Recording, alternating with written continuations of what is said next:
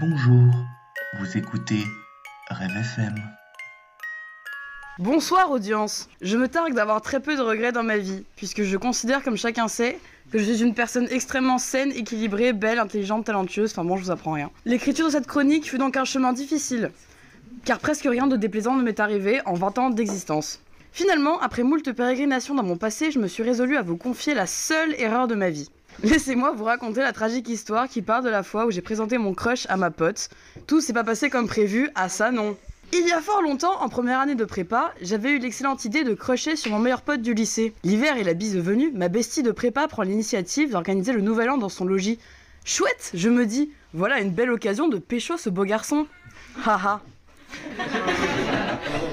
je m'empresse de raconter à mes copines l'attachement qui me lie à cet éphèbe et les informe que je vais leur présenter mon crush et les avertis gentiment que la première qui le touche, je l'éclate.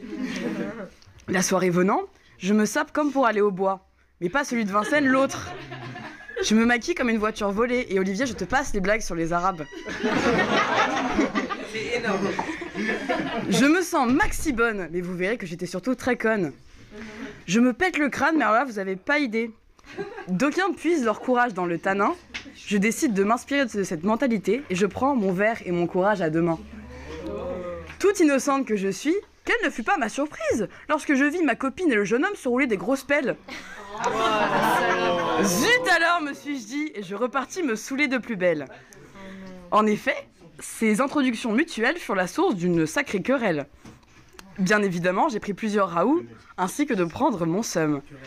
Cette fois-là, j'aurais dû fermer ma gueule. Cela va sans dire, la fille a disparu. Plus personne ne l'a jamais revue. De plus, le crush m'a pris pour une cruche et en apprenant l'affaire, me souhaita de bon cœur d'à mon tour promptement trouver amour et bonheur. C'est un poème. Autant vous dire qu'à ces paroles, je m'allongeais sur le sol, espérant qu'un quelconque véhicule motorisé me roule dessus. Parce que... Parce que je commence à en avoir marre des rimes, du coup je sais même pas pourquoi j'ai fait ça, je... bon faites pas chier. Et pour ne pas arranger mes tourments, j'ai ouï dire que les deux amants étaient encore en couple après deux ans. Aïe. Amis rêveurs et auditeurs financiers, tirez le son de mon infortune. Pour crocher heureux, crochons cachés. Vivez et virez-moi ces potes trop bonnes qui vous importunent. Nous allons maintenant passer à Olivier qui se demande ai-je seulement des choses à regretter? Je te laisse la parole. Cette fois-là, j'aurais dû. En voilà un thème bien peu inspirant. J'ai immédiatement pensé que cette fois-là, j'aurais du mal à écrire quelque chose qui puisse faire rire mes amis rêveurs. Alors évidemment, j'ai tout de suite pensé à ce que je peux regretter, ce que j'aurais dû faire et que je n'ai pas fait. Dire à que sa chronique sur les poules n'avait rien à voir avec le thème des gens qui voyagent, quitte à ce qu'il ait une dent contre moi.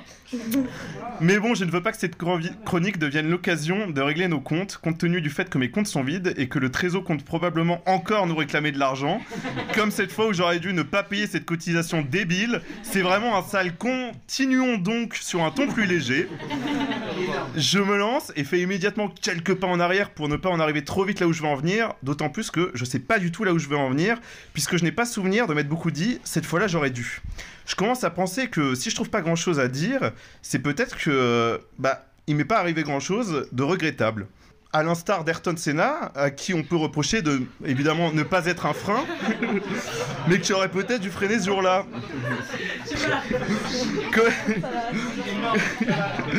Comment, comment, un, comment un homme aussi grand prit un, un si mauvais virage en un accident si spectaculaire et non seulement lui à la formule hein. Alain Attends, t'es pas prêt. Alain, Alain Star n'aurait lui peut-être pas dû rater Shabbat par exemple, mais j'ai peur que les mauvaises blagues sur Alain Chabat, eh bien, chabasse pas, puisqu'en me faisant dériver sur le sujet du, ju- du judaïsme, je me mette Israël à dos ainsi que Léa, qui n'aurait alors qu'une Palestine de moi couplée à un Hamas de choses à me reprocher. Oh. Auquel cas je devrais tenter un sauf qui pour.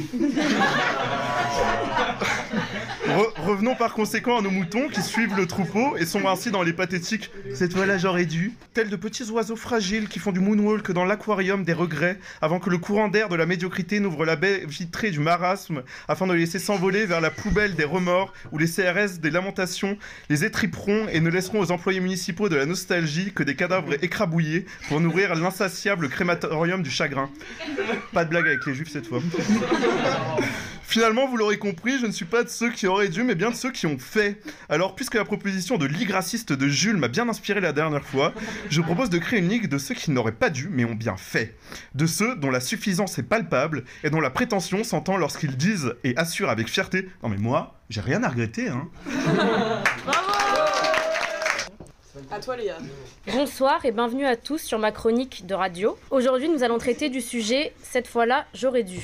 Cette fois-là, j'aurais dû est une expression communément utilisée qui nous évoque tous certaines situations quotidiennes. Tenez, prenons par exemple ces fois où...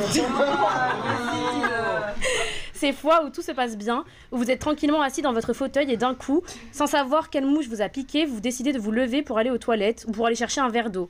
Mais sur votre chemin, votre petit orteil gauche va croiser le chemin du canapé, du pied de, oh là, du pied en bois du canapé.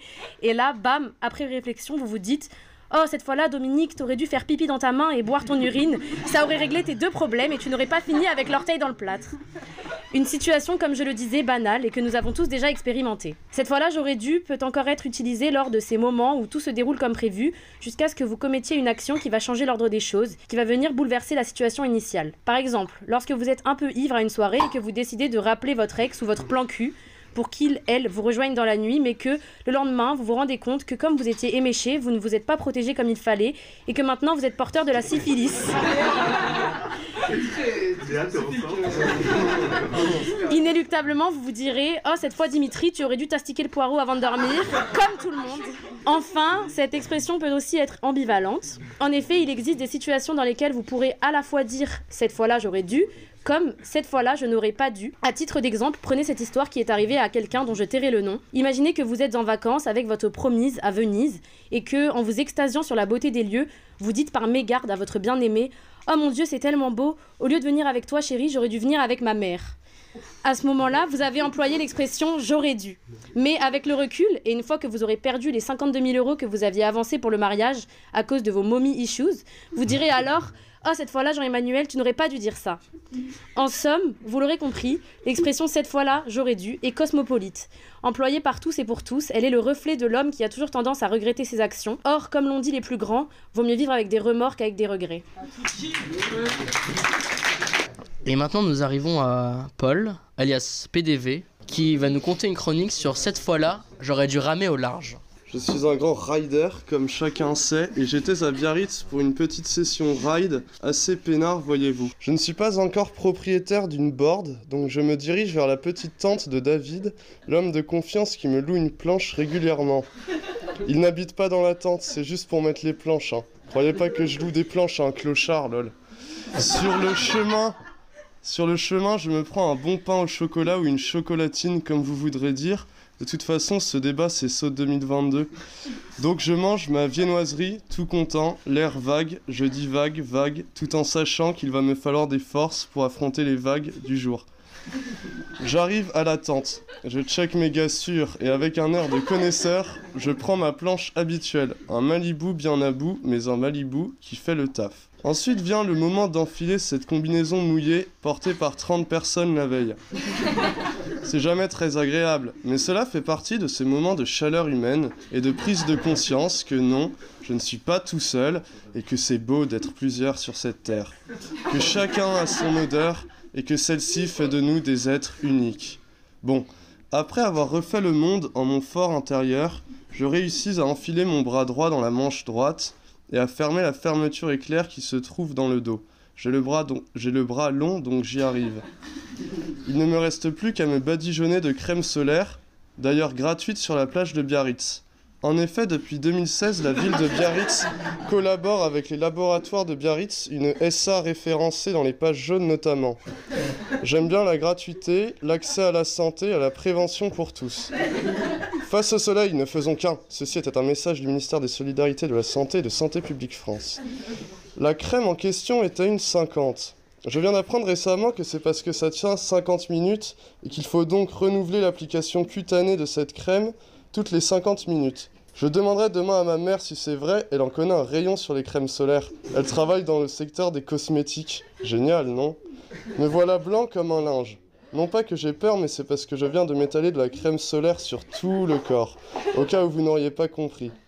La crème solaire, c'est comme la confiture. Plus on en a, plus on en étale. Ah zut, il dit pas ça le dicton en fait. Désormais, il est temps d'observer l'océan afin de voir à qui on aura affaire. L'océan est plutôt agité pour la saison estivale. Les chassés croisés du samedi se font ressentir sur Bison Futé. La température de l'air est de 24 degrés Celsius, celle de l'eau est à 20. Ce bon David me donne quelques conseils de dernière minute et m'avertit que ce n'est pas totalement comme d'habitude. Il va falloir être prudent cette fois-ci. Jeune et fringant à l'époque, je l'écoute d'une oreille distraite en prenant ses paroles pour de simples formalités. Je descends les escaliers menant à l'océan, tout excité. Il y a peu de monde à l'eau. Je commence à ramer pour passer la fameuse barre tant redoutée.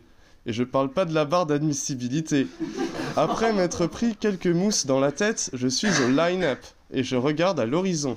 Ça grossit à vue d'œil, comme un bon canard qu'on engraisserait avant la Noël. Mira la hola, mira la hola. De jeunes Espagnols, de s'exclament soudain avec le sang chaud si caractéristique et charmant de ce peuple ibérique. Le monstre d'eau surgit effectivement, mais je pense être hors de portée de ses mâchoires et je ne bouge pas d'un poil.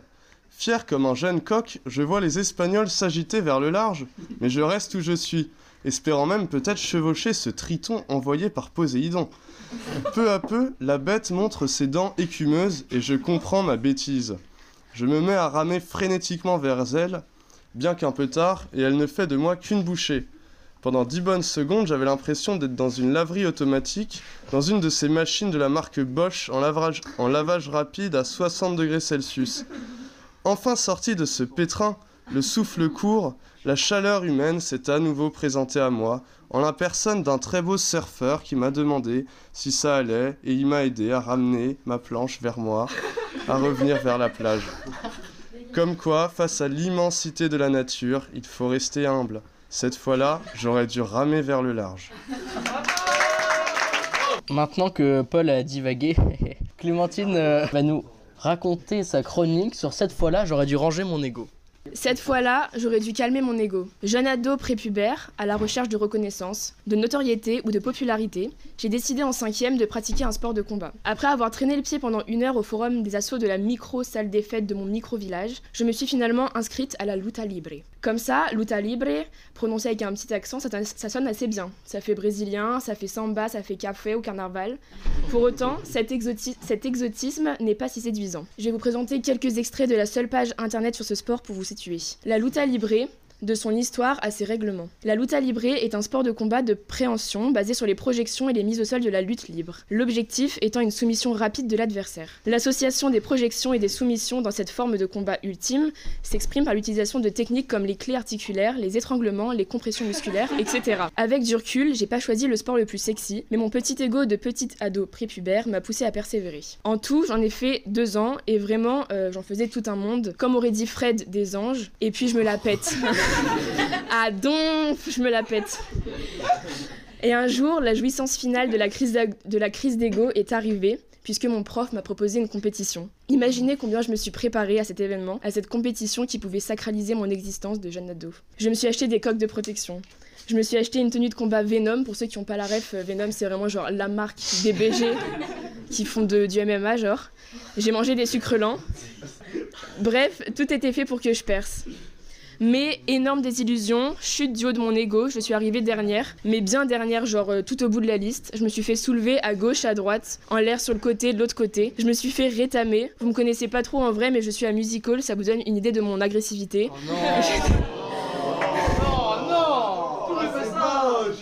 La personne suivante J'étais comme une poule devant une mitrailleuse, les filles avaient la force de bulldozer, moi la force d'une pomme de terre. Morale, n'essayez pas de vous inventer une personnalité, si comme moi vous êtes sensible, et si vous préférez être le troubadour de l'ESSEC, allez-y et foncez, rangez cet ego. Nous allons maintenant passer à Jules qui a décidé de répondre à une question qu'il a évitée par le passé et qui l'a beaucoup peiné. Bonjour à tous, vous écoutez Rêve FM, je suis Jules Lemaire, votre nobot préféré.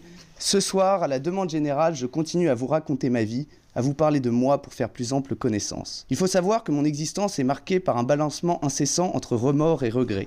Regret, remords, remords, regrets, cette boucle infernale dont on ne sort jamais. Je trouve pourtant une certaine noblesse à celui qui regrette, car il a le mérite d'avoir essayé. Mais aujourd'hui, je vais vous parler de mon plus grand remords, une fois où honteusement je n'ai pas tenté, où je n'ai pas agi. Le genre de truc qui m'empêche de fermer l'œil de la nuit. Tout s'est passé à une soirée à la Grisille il y a quelques semaines. Encore une soirée durant laquelle, décidé à faire le génie, je n'arrivais qu'à manquer de talent. Dans une obscurité teintée d'insouciance et d'ivresse, entouré de semblables, de jeunes venus se vider la tête, se débarrasser du fardeau de leurs ambitions. Dans cette obscurité, j'ai entendu une voix désespérée. La voix mélodieuse d'un inconnu déboussolé à la recherche d'un bien perdu ou hors de portée. Il répétait en boucle la même question. Je connaissais la réponse et je n'ai rien dit. Je n'ai pas partagé mon savoir et avec du recul, je trouve cet acte d'une odieuse cruauté. Illustre inconnu, accepte mes excuses, je t'en prie. Si tu savais comme j'ai honte, j'aurais tant aimé te répondre cette fois-là, ma vie aurait été si différente. C'est une souffrance étrange de mourir de nostalgie pour quelque chose que l'on n'a pas vécu. Alors ce soir, je vais tenter de réparer ma faute en répondant à ta question. Ne crois pas que je l'ai oubliée. Elle me taraude encore. Je la sens résonner dans mon crâne. Mais elle est où, la moulaga? Si je n'ai pas répondu ce soir-là, c'est par manque de temps. Toute la difficulté de cette question réside dans son équivocité. Couramment utilisé dans la vie quotidienne par les meilleurs représentants de la jeunesse effrontée, le terme moulaga peut faire référence à l'argent, au pèse, au flouze. En effet, Eli Yaffa, de son vrai prénom Bouba, ne scandait-il pas dès 2012 Je veux faire du bif, de la moula, du caramel, dans son célèbre titre single éponyme. Ainsi, tu poses ici la légitime question de la répartition de l'argent dans la société. Dans une triste période inflationniste qui n'épargne personne, qui sont ces maîtres de l'ombre qui possèdent les clés des systèmes financiers Banquiers, traders, créanciers, autant d'appellations pour ces tyrans monétaires, figures de proue de la cupidité et de l'avarice qui terrassent chaque jour les travailleurs. Mais je me rends compte que je laisse trop de place à la subjectivité dans mon analyse. J'arrête ici mon médiocre discours mi-subversif, mi-robolant pour me reconcentrer sur toutes les nuances, toutes les subtilités de cette énigmatique interrogation. Mais elle est où la moulaga? La moulaga Tar Bogota. Ah, Eureka. Tu parlais alors de drogue et non d'argent. Cette fine allusion à Bogota, capitale du pays de Pablo Escobar, qui doit bien se marrer là-haut avec Coluche et des proches, était donc l'appel d'un drogué, d'un névrosé réclamant sa dose quotidienne afin de passer la nuit, une victime de plus gravisant la montagne du crack à la recherche d'un doux, d'un pilon, d'un sder. Pour répondre à ta question, jeune curieux, la moulaga est partout depuis les soirées de tes enfants jusqu'aux réunions des PDG du CAC 40. Elle part des champs de coca des montagnes péruviennes, se transforme dans les laboratoires de la jungle colombienne, esquive les contrôles frontaliers grâce au réseau tentaculaire des barons de la drogue pour arriver sur les côtes européennes dans le port du Havre, d'Anvers ou d'Amsterdam. Elle inonde les points de deal, menaces florissantes que les polices anti-stupéfiants peinent à contrôler, des pseudo-influenceurs qui prêchent auprès de nos parents, nos enfants, pour les bienfaits de la drogue. De nos jours, l'opium est la religion du peuple. Parce que la moulaga est dans la tête des jeunes des adolescents fragiles à la recherche d'identité qui fantasment les junkies, des nouveaux hippies comme Simon et Alice qui font consommer de la fausse cocaïne à Tadeo Ware pour détecter en lui pour détecter en lui le prochain roi de la sniff de cette association décadente. Mais je m'emporte encore. J'arrête ici mon discours mi-subversif, militant et je me reconcentre. La moulaga, la moulaga, aussi appelée moula, se prononce originellement la moule à gars. Cette géniale utilisation d'un fruit de mer pour évoquer le sexe féminin, l'origine du monde, fait prendre un tout autre sens aux paroles de notre mélomane favori. Elle est où La moule à gars. Mais cette image dégradante de la femme soumise au désir lubrique des gars, des hommes, nous rappelle la fragile position du statut féminin. Je pourrais vous dire que les moules à gars... Ah, je pourrais vous dire que les moules à gaz se trouvent à Pigalle ou au Bois de Boulogne, mais je ne cautionne pas du tout. Et comment tolérer dans les soirées grisies de telles paroles? Boycottons-les, écrasons l'infâme. Je serai le dernier rempart face au machisme rampant de cette société. Chers auditeurs, rejoignez-moi, luttons ensemble. Je lance aujourd'hui le hashtag Je suis une moulaga en support à la cause féministe. Nous sommes tous des moulagas. Je suis une moulaga, tu es une moulaga, Olivier, une prostituée, une sassa. Assume-le. Crie-le sur tous les toits. J'espère que tu es fier de ta nouvelle identité, que tu ne la cacheras pas. Et quand on te demandera qui tu es, mentiras-tu Non. Auras-tu honte Non. Auras-tu peur Non. Tu te lèveras. Lève-toi, Olivier. Prends ma main. Libère-toi. Et toc toc toc. Et c'est Olivier qui révèle au monde qu'il est une moulaga.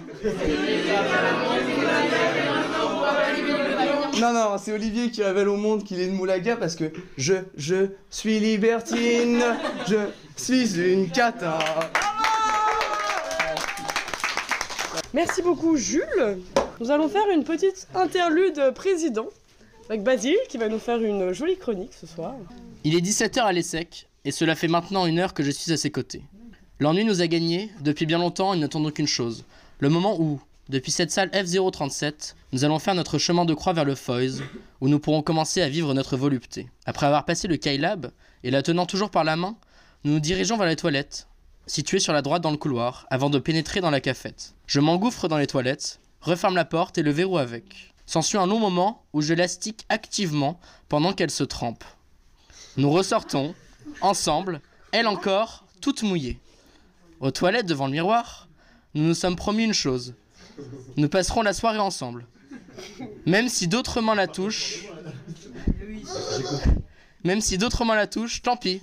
Je reviendrai toujours vers elle. La soirée se passe donc comme prévu. Moi la tenant par la main, ou souvent, embrassant ses lèvres plastiques mouillées, elle m'enivre. Puis, comme toutes les bonnes choses ont une fin, la musique de clôture du Foys retentit dans les secs et dans ma tête. Joli, joli, joli. Je la ramène donc à la maison. Arrivé à mon lit, je me rends compte que ce soir je ne l'ai pas fini. Je trempe donc mes lèvres et ma langue jusqu'à la vider intérieurement. Mais l'odeur me nez. Je m'en défais, me lève et titube jusqu'à mes toilettes pour vomir. Cette fois-là, j'aurais dû la fracasser, mon Eco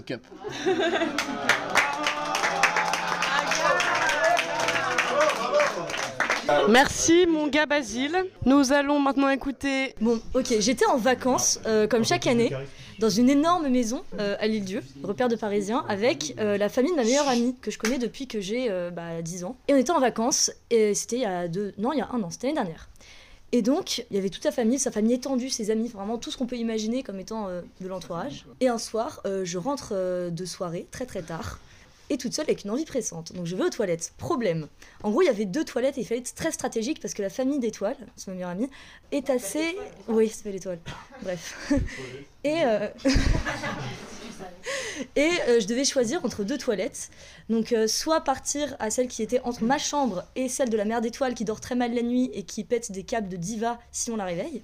Soit les toilettes qui se trouvaient juste à côté euh, du salon où dormait le grand frère d'étoile sur qui j'ai eu un crush pendant une dizaine d'années. Ça fait quand même assez longtemps. Et sa copine qui nous avait engueulé parce que la veille, on était. Parce que la veille, on était. Bah, c'est dans le thème, hein, donc. euh, bon. Qu'on était- on était rentrés très très tard, on avait fait du bruit.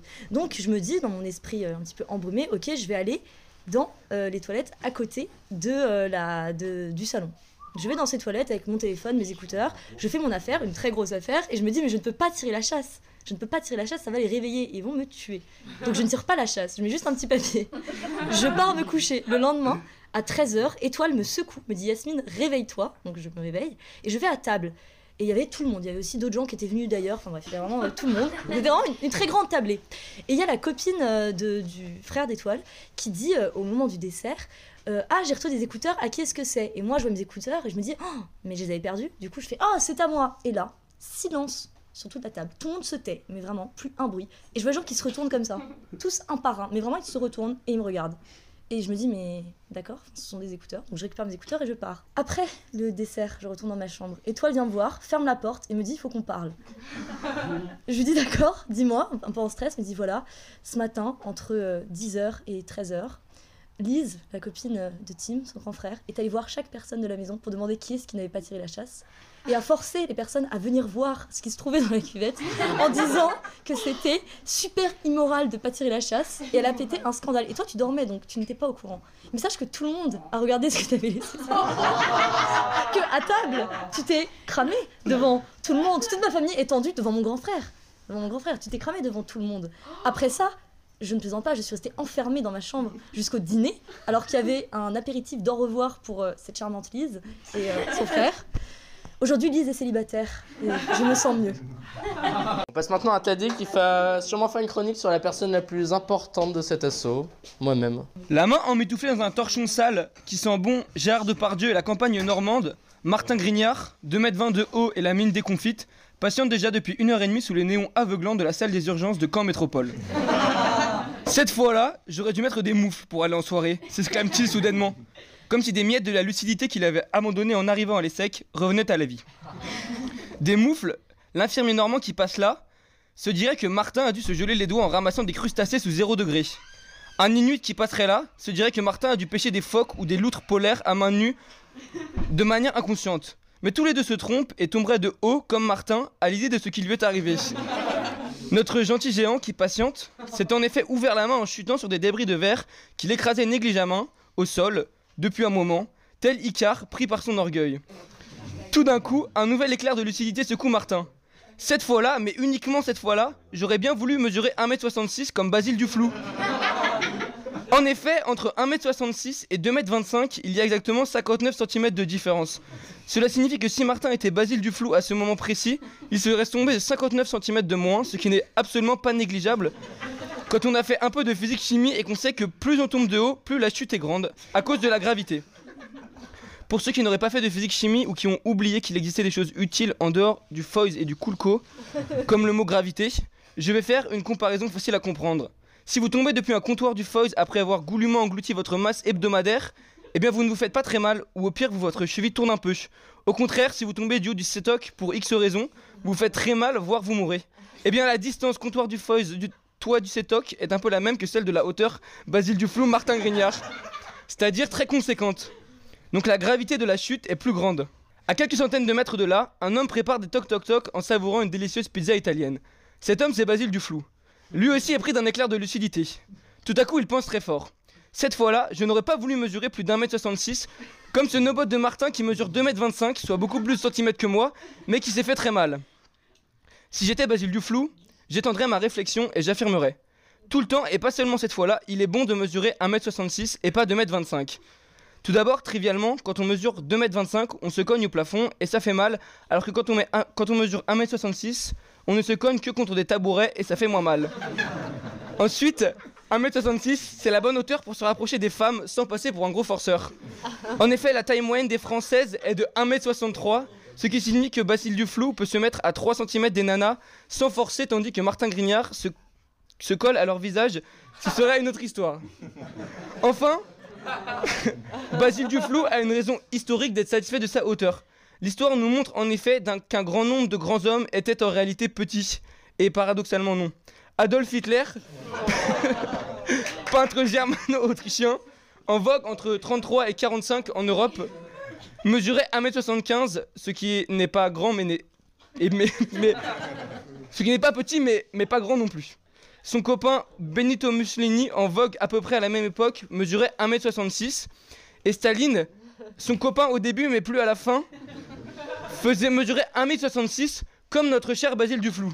Il y a donc fort à parier qu'il y a un rapport intelligence-taille qui soit inversé et qui explique pourquoi Basile est par nature notre guide, notre chef, notre président. Ainsi, Martin, si tu ne veux pas finir benet comme Avril Dalton ou trésorier comme Simon Delahousse, raccourcis un peu pour te mettre à la hauteur des vrais leaders comme Joe Dalton ou Basile Duflou. Cette fois-là, j'aurais dû, c'est bien la phrase d'un perdant, dans son lit, agité par une soudaine pulsion qu'il avait été incapable de faire naître quelques heures, jours, mois ou années auparavant, au moment de l'action. Cette fois-là, j'aurais dû, c'est la phrase du lâche qui se rêve grand guerrier, une fois seul dans son lit et la porte de sa maisonnée fermée à double tour. Il va sans dire que ce n'est pas du tout mon genre, et que ma vie n'est certainement pas, comme celle de certains ou certaines, une éternelle litanie de cette fois-là j'aurais dû. Pourtant, il est une période de ma vie plus sombre que les autres qui m'a permis d'entrevoir à quoi pouvait ressembler un quotidien plongé dans cette torpeur. J'avais 13 ans et j'étais en internat en Allemagne, une double punition que mes parents avaient imaginée pour se venger parce que j'avais décidé d'appeler les services de la DAS suite à un coup de pied au postérieur un peu trop appuyé. Il faut savoir que les premières semaines, ma connaissance de la langue de Kant avoisinait le Nietzsche et que je passais donc ma journée à faire semblant de comprendre en hochant la tête et à rigoler quand tout le monde s'y mettait, mais avec un petit temps de décalage et démesurément fort pour prouver mon intégration dans le groupe.